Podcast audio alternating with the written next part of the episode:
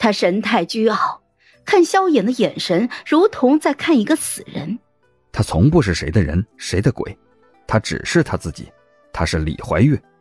我勾上姬子夜的脖颈，把唇埋在了他的耳垂边，戏谑的逗他：“哼，权相大人，原来你这么喜欢小妖女啊！”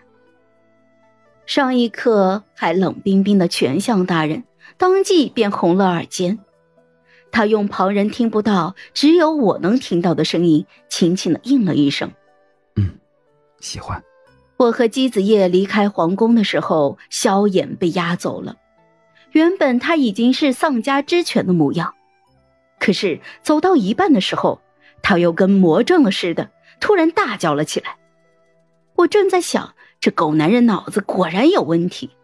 接着就见到他颤颤巍巍、哆哆嗦嗦的抬手，就指向了我的方向。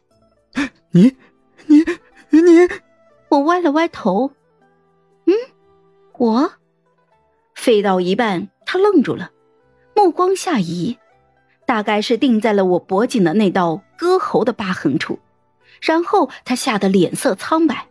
鬼，你是鬼？我蹙了蹙眉，不大高兴。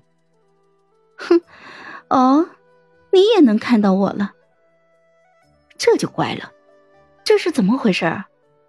我原本以为姬子夜能够看到我，是因为他有一双能够发现本仙女的慧眼，可萧衍这男人，他只有一双钛合金的狗眼，他凭什么也能看到我？萧衍也是一脸的不可置信，那表情当真是见了鬼。我睨着他，笑得没有什么温度，但看在他离死期不远了的份上，还是特别好心的给他解释了一句。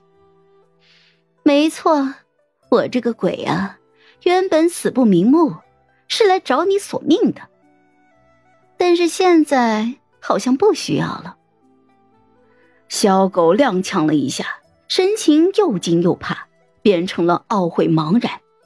最后，他双目通红的望着我：“阿远，你原谅我好不好？